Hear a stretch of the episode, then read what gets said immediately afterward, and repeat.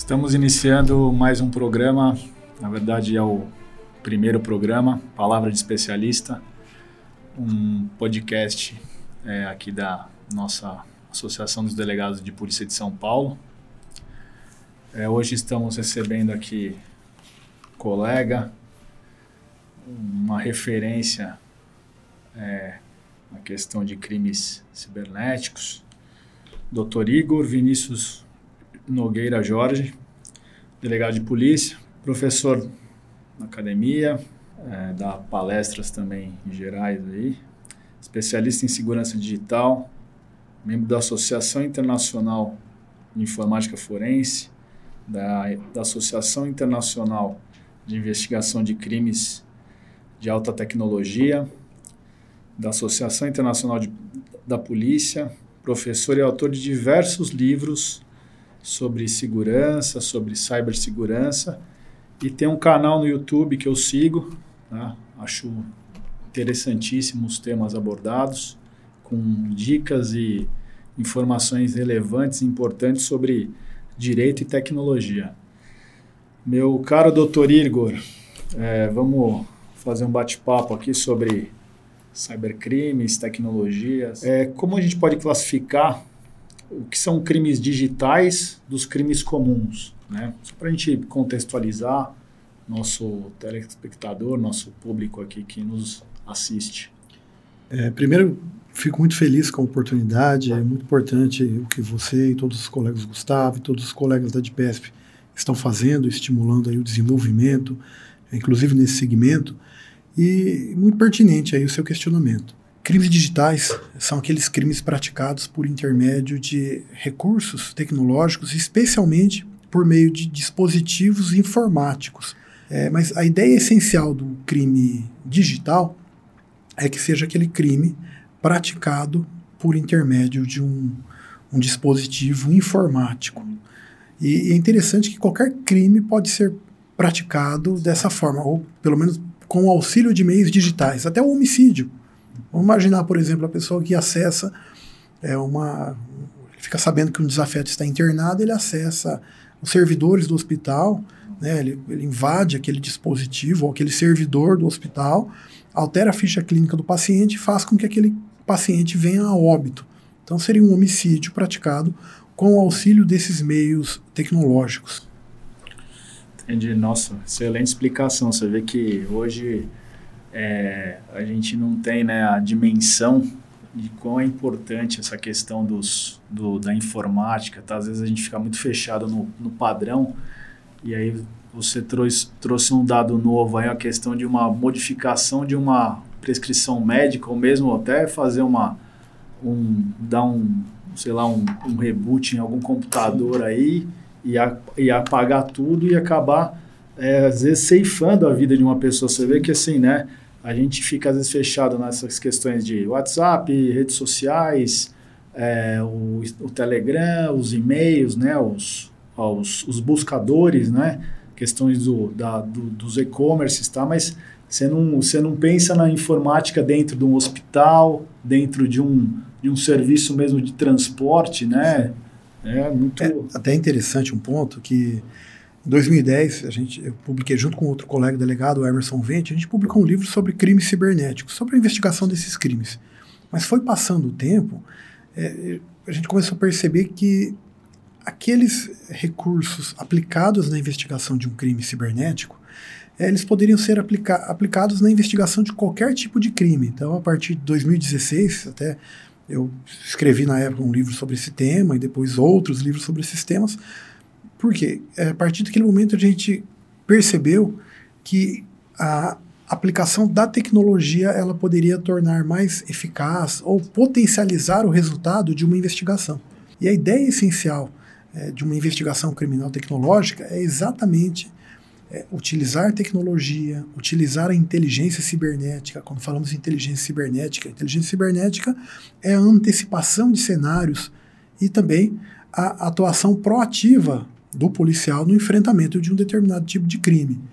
É, inteligência cibernética, além da inteligência cibernética, outro aspecto da investigação criminal tecnológica, a utilização das novas e das velhas modalidades de afastamento de sigilo, Então vão surgindo novas possibilidades de afastamento de sigilo, afastamento de sigilo é, é, fiscal, afastamento de sigilo telefônico, financeiro, até de nuvem. Né? Então várias estratégias investigativas vão surgindo. Um outro ponto da investigação criminal tecnológica, a extração de dados de dispositivos informáticos, desde um celular, um computador, até um drone é possível extrair dados daquele drone, por exemplo, durante uma investigação. E um, um dos pontos essenciais a utilização de softwares que realizem a análise de vínculos, que realize a análise de uma grande massa de dados. Muitas vezes existe uma grande massa de dados e se o policial tentar fazer aquela análise manualmente, ele vai ter dificuldade ou até ele não vai ter o mesmo resultado.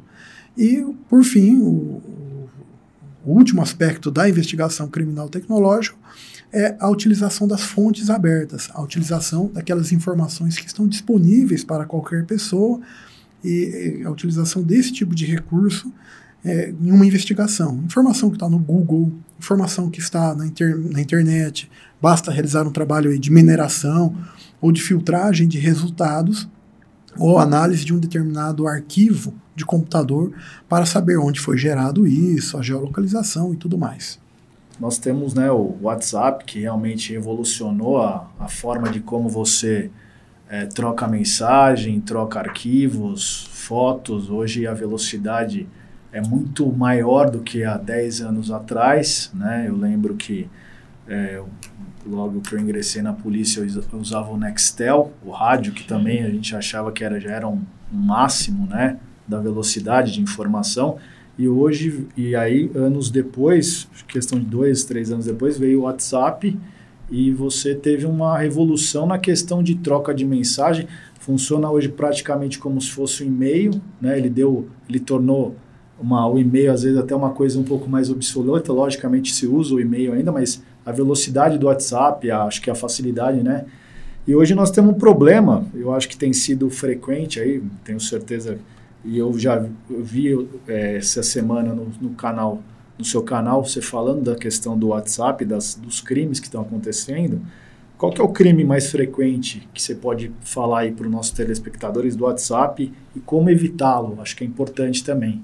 Perfeito. Eu acho muito importante isso aí, até mesmo porque hoje o WhatsApp tem sido muito utilizado na prática de crimes.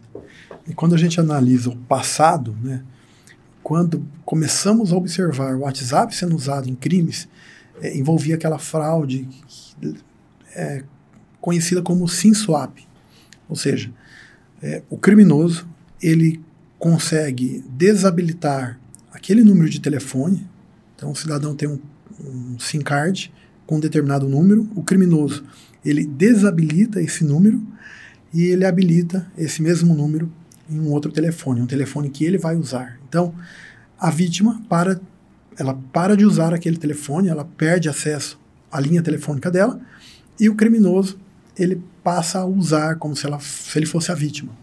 Isso era muito comum porque o criminoso é, recebia o código de segurança do WhatsApp naquele via SMS ou via ligação, que tem as duas formas, naquele número de telefone, que é que pertencia à vítima. E aí ele criava as mais variadas eh, estratégias para convencer alguém a transferir dinheiro para ele. E aí já eu já tive a oportunidade de atender os mais variadas, as mais variadas situações, desde fazer isso com o vendedor de uma loja de veículos até um cidadão comum, mas relacionado com o WhatsApp, com o tempo isso foi evoluindo. O criminoso começa a perceber que seria mais interessante usar é, alguns aspectos da engenharia social para quê?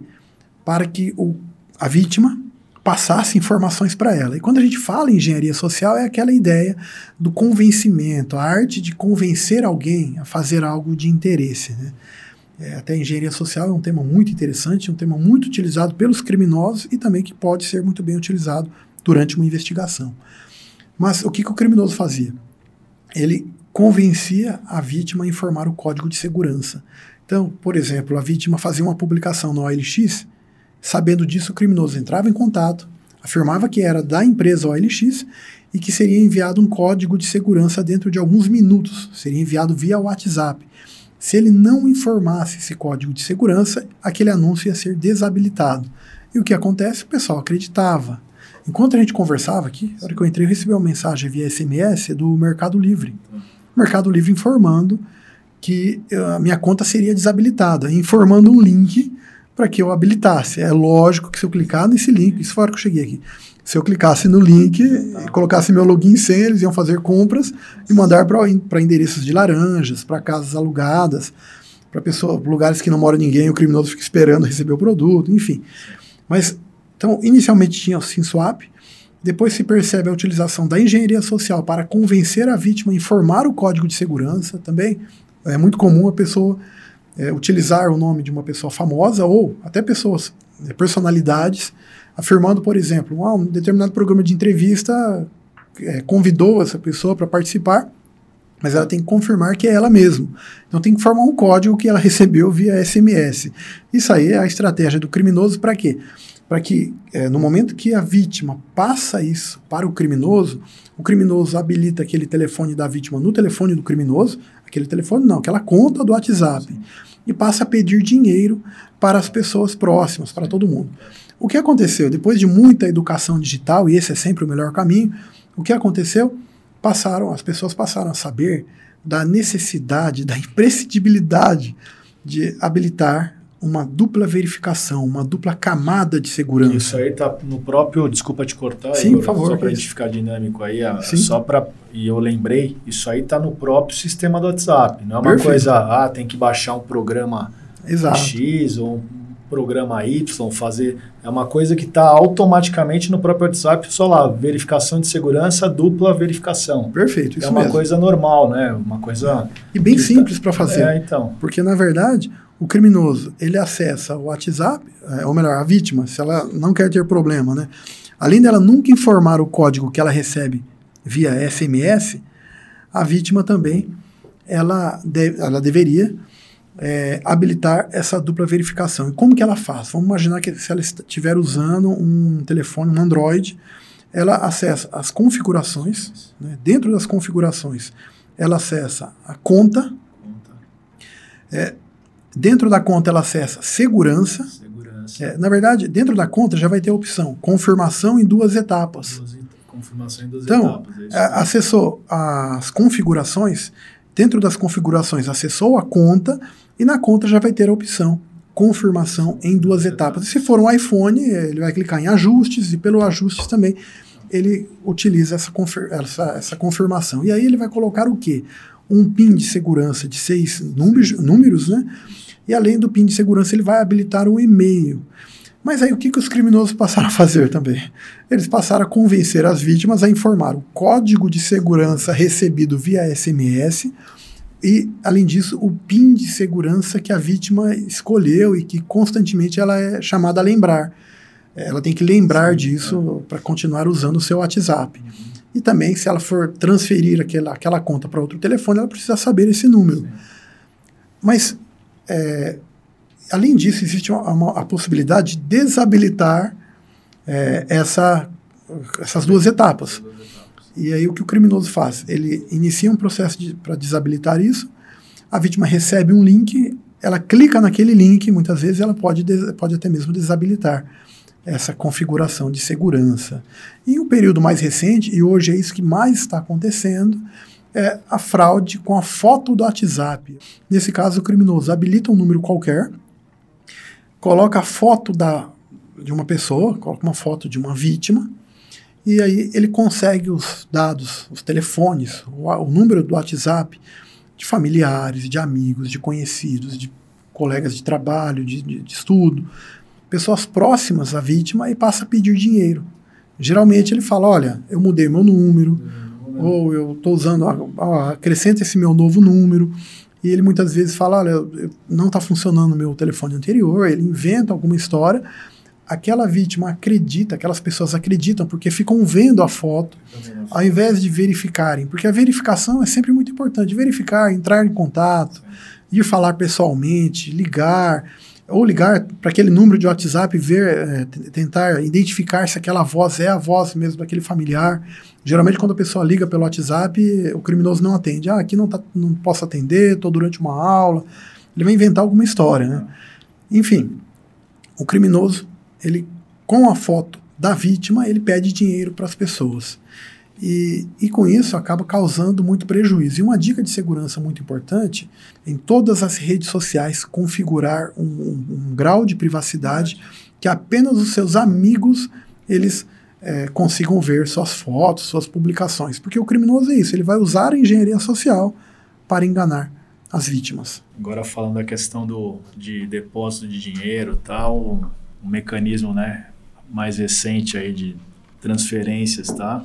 Que é o Pix, que, que queira ou que não caiu nas graças aí, por ser um, um, um modo ágil, não ter taxas, né? Fácil você ali com o seu CPF, o seu e-mail, o seu mesmo, até o seu número de telefone, você cria a chave Pix, tá? E facilitou demais. A gente tem visto né, bastante utilização do Pix, mas também temos visto também a, os, os criminosos né, se utilizando né, dessa ferramenta que seria, que é uma, uma ferramenta muito ágil né, e muito é, dinâmica de transferência bancária, sendo utilizada para golpes também, né?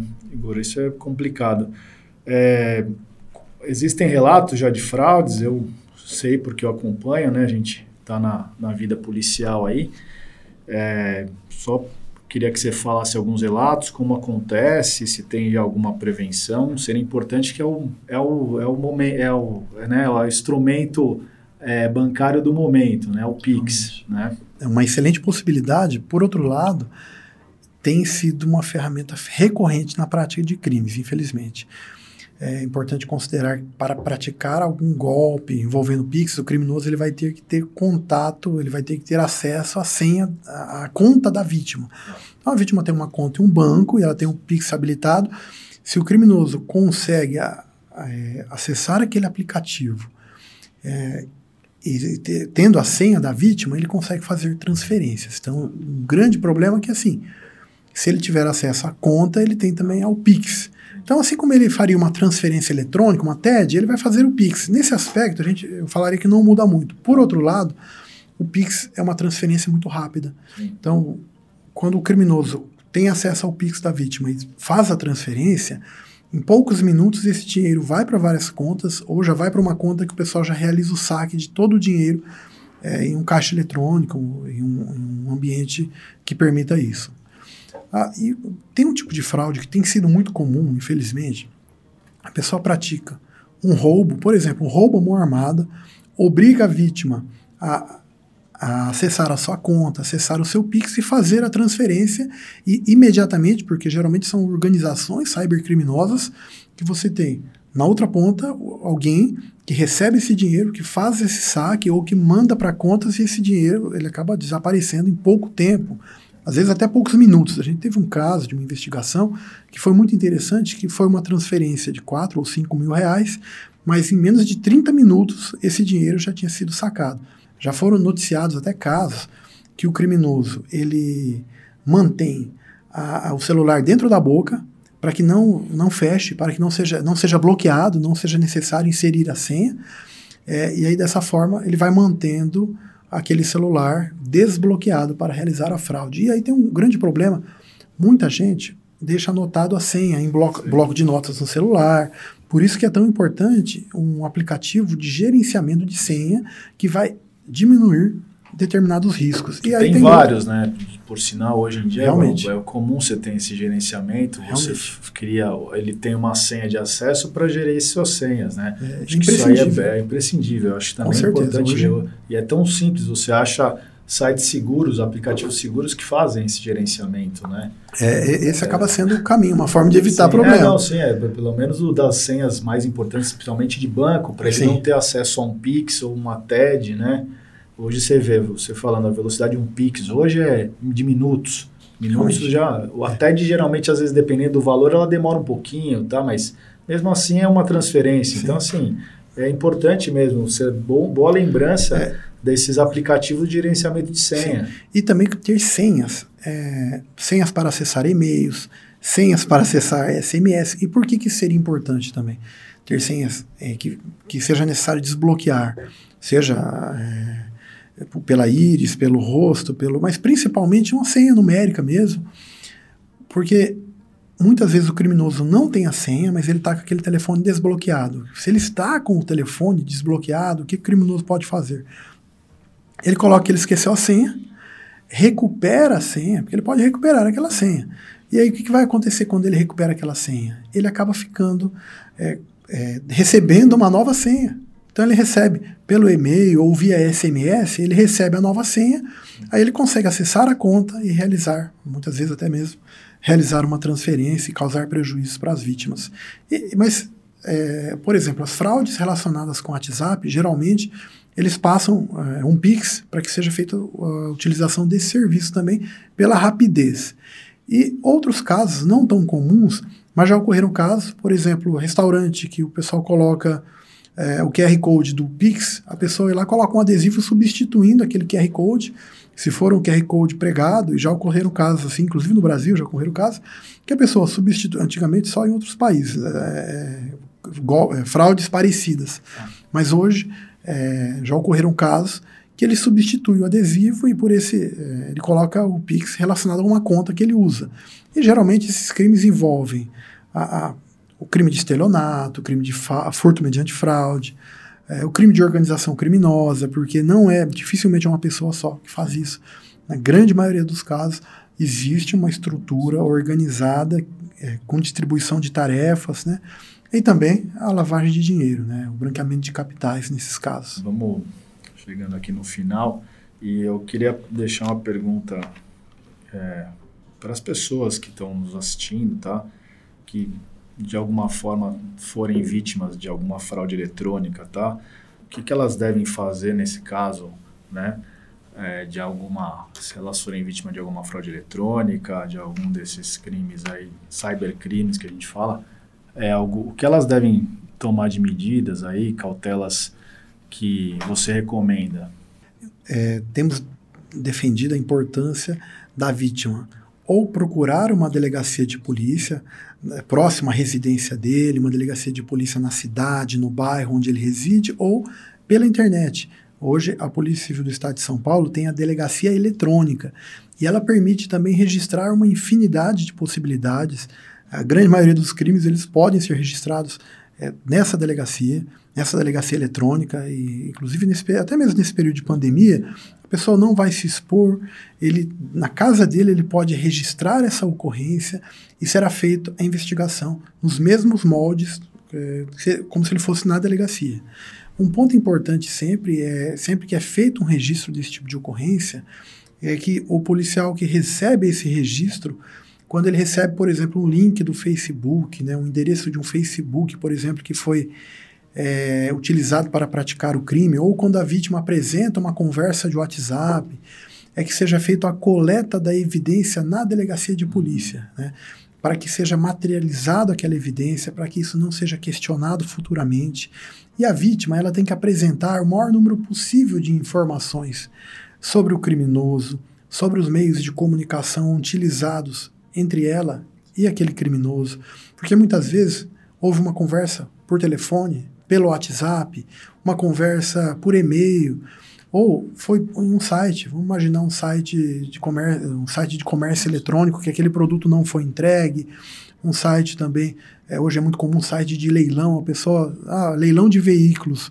A pessoa compra um veículo, paga aquilo, paga o valor daquele veículo ou paga um sinal e aquilo é uma fraude. Muitas vezes o criminoso utiliza o nome de uma empresa que seja séria, uma empresa que seja respeitada, então, muito cuidado, tudo isso feito no ambiente virtual, as pessoas devem tomar os mínimos de cuidados, procurando é, ver fisicamente, né, ir, ir lá presencialmente naquele local, ver se é verdade aquilo que está sendo oferecido.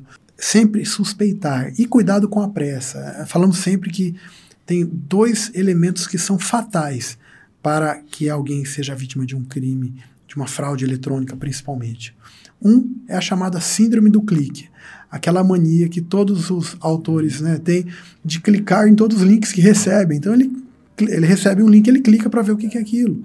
aquilo né, ou ele pode ser direcionado a um site falso, a um formulário falso para ele colocar suas informações confidenciais, ou ele é direcionado a um determinado servidor que vai, por exemplo, fazer o download e depois ele vai instalar um determinado artefato malicioso. Ou até mesmo acessar um site que ele vai é, explorar uma vulnerabilidade presente no computador da vítima e permitir que alguém tenha acesso àquela vítima, aquele conteúdo da vítima, né, aquele dispositivo utilizado pela vítima. Um outro ponto também é a pressa. Não faça nada com pressa. Pense, pergunte para as pessoas, verifica se aquela informação é verdadeira ou não. Então, tudo isso é muito importante. Eu aproveito também para destacar, falando em verificação, a importância também da verificação de fatos, a importância das pessoas tomarem cuidado é, disseminando desinformação, disseminando fake news, disseminando mentiras. É, temos falado sempre que fake news mata, e mata. mata Hoje, notícia falsa mata pessoas, seja na área médica, na área política, na área educacional. Muito cuidado com isso. É, então é muito importante que as pessoas, sempre que recebem uma notícia, verifiquem se aquela notícia é verdadeira ou não. Pesquisem na, na grande mídia, pesquisem também em serviços de verificação de fatos. Não vira é, um mero encaminhador, né? É, aquela coisa de encaminhei, encaminhei, né? A pessoa encaminha para todos os grupos, não verifica e fica aquela coisa ideal. Alguém do grupo encaminha, porque a velocidade hoje de um WhatsApp, de um Telegram que seja, é muito é muito brutal, né? Sim. Muito intensa. E é o que você falou, tem que olhar mesmo a questão da, das, das mídias. Às vezes você vê, ah, morreu não sei quem, ah, olha, isso aqui falou não sei o quê. Então você tem que olhar para não ser um, ve um vetor de fake news que realmente você falou, mata, né? Mata, às vezes é, destrói reputações ou mesmo às vezes desinforma pessoas, cria, gera tumulto, caos, né? É complicado. É, bom, chegamos aqui ao final. Espero que vocês tenham gostado. Tá? Nosso primeiro podcast, Palavra de Especialista. É, eu sou suspeito para falar, eu tenho admiração é, desde que eu entrei na carreira pelo Dr. Igor. Tá? Uma sumidade aí na questão de cybercrimes, de crimes eletrônicos, de ambiente de rede. Tem diversas obras, tá? se vocês forem pesquisar, vocês vão encontrar inúmeras obras sobre o tema. Tá? Ele tem um canal muito interessante, muito importante, com dicas, informações relevantes sobre segurança, não só no ambiente virtual, como também segurança no diário, do dia a dia. Tá? Espero que vocês que estejam assistindo a gente também se tornem, é, se inscrevam também no canal do Dr. Igor, né, Dr. Igor? Sempre está atualizando lá eu vejo semanalmente tem notícias importantes, dicas de segurança. É um prazer uma honra começar o, o, programa aqui, Palavra de Especialista, um programa realizado aqui pela nossa ADPESP, com, com o nosso bate-papo com o senhor aí. É, eu vou deixar é, as últimas considerações aí, se quiser falar alguma coisa. Eu que te agradeço a oportunidade. É, a admiração é recíproca, a admiração, a gratidão, então só tenho a te agradecer, você, o Gustavo, a toda a equipe e também a ADPESP por isso. E a Polícia Civil realmente ela tem mostrado que internet não é território sem leis, não, não é que se o criminoso ele acha que ele vai ficar impune, ele não vai ficar impune. Tem um detalhe interessante, o estado de São Paulo é o primeiro estado do Brasil que tem uma divisão especializada no enfrentamento de crimes cibernéticos, é o DC Cyber.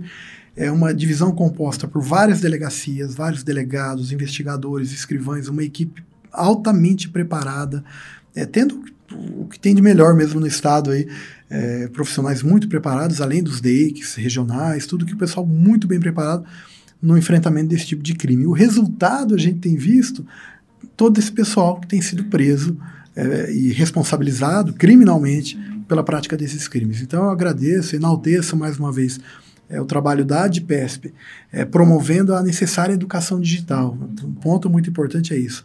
É preparar, educar as pessoas, é conscientizar as pessoas sobre a utilização ética e segura dos meios tecnológicos. Então, muito obrigado e obrigado por todos que assistiram e ficamos à disposição. Até a próxima. Muito obrigado a todos. Até o próximo Palavra de Especialista.